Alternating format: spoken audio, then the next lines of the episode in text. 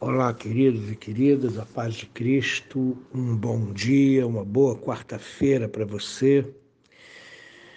Quero convidá-lo a meditar um pouquinho nas Escrituras, segunda carta de Paulo aos Coríntios, capítulo 10, verso 6.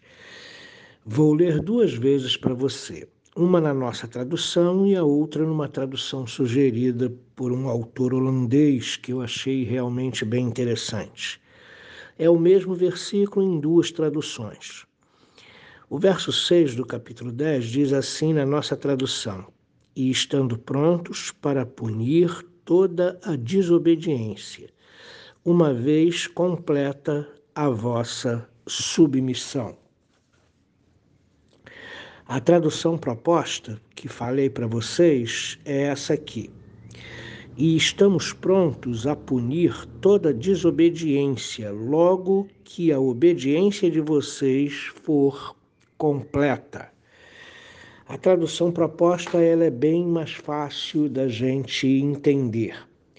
Paulo continua a falar em termos militares, porque os inimigos que enfrentam derrota numa guerra sofrem as consequências os as pessoas que se infiltraram na igreja de Corinto terão de enfrentar um general do exército de Cristo, que neste caso é o apóstolo Paulo, que está pronto a distribuir a punição.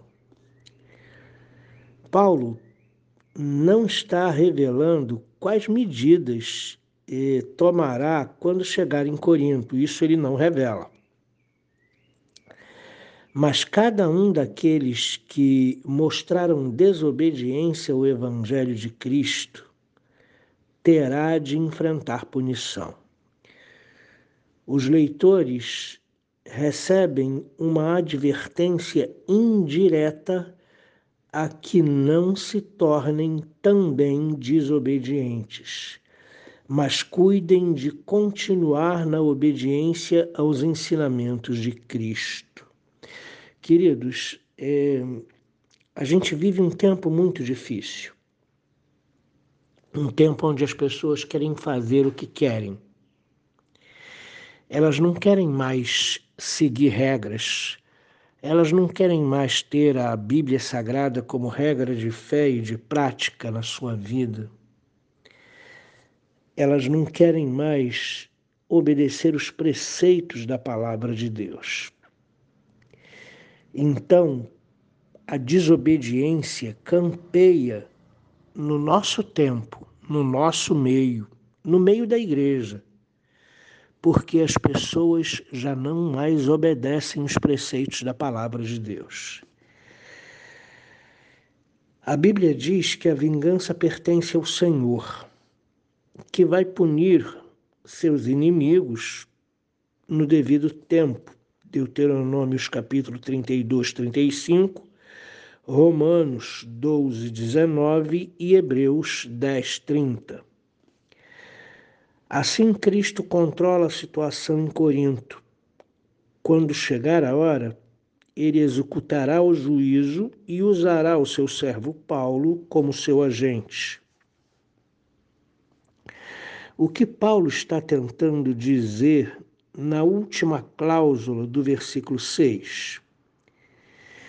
Embora ele se dirija aos leitores como um grupo, o apóstolo distingue entre os muitos que são fiéis e os poucos que não são fiéis ou não são ou não têm sido obedientes à palavra. Isto é, aqueles que são desviados pelos intrusos. Seu desejo o desejo de Paulo é que todos os membros dessa igreja se dediquem de corpo e alma a Jesus Cristo pela obediência aos seus preceitos. Alguns estudiosos ensinam que Paulo tem em mente a desobediência com respeito ao levantamento da oferta para os pobres de Jerusalém. Mas dificilmente esse seria o caso, porque neste capítulo Paulo nada fala sobre o levantamento de ofertas para os pobres de Jerusalém.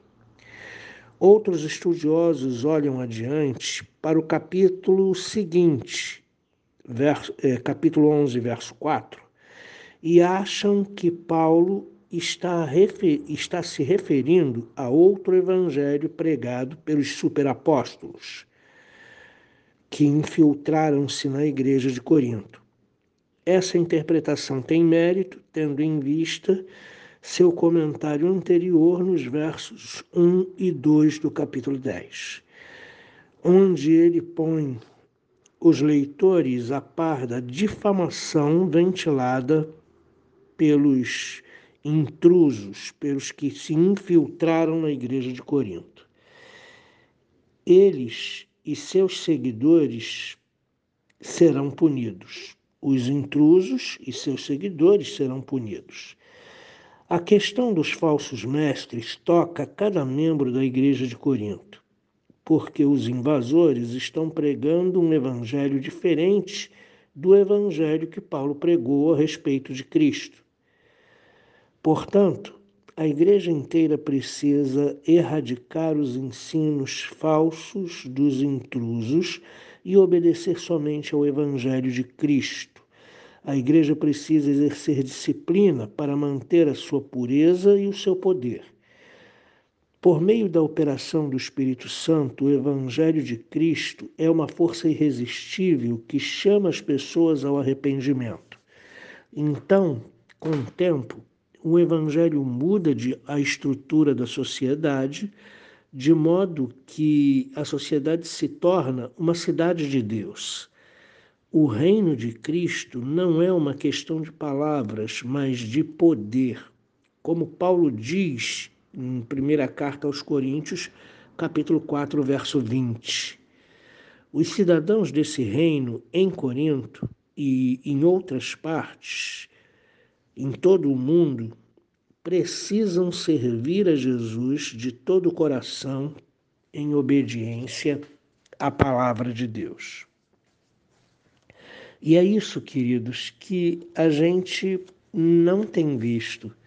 A gente tem visto uma igreja que quer fazer o que dá na sua cabeça.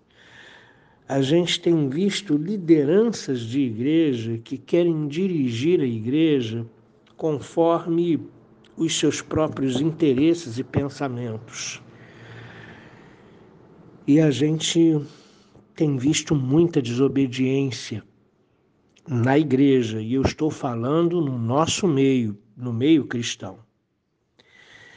Então, essas pessoas que estão dando ouvidos a esse mundo, estão se deixando contaminar por esse mundo e estão abandonando o cumprimento dos preceitos da palavra de Deus, podem esperar punição.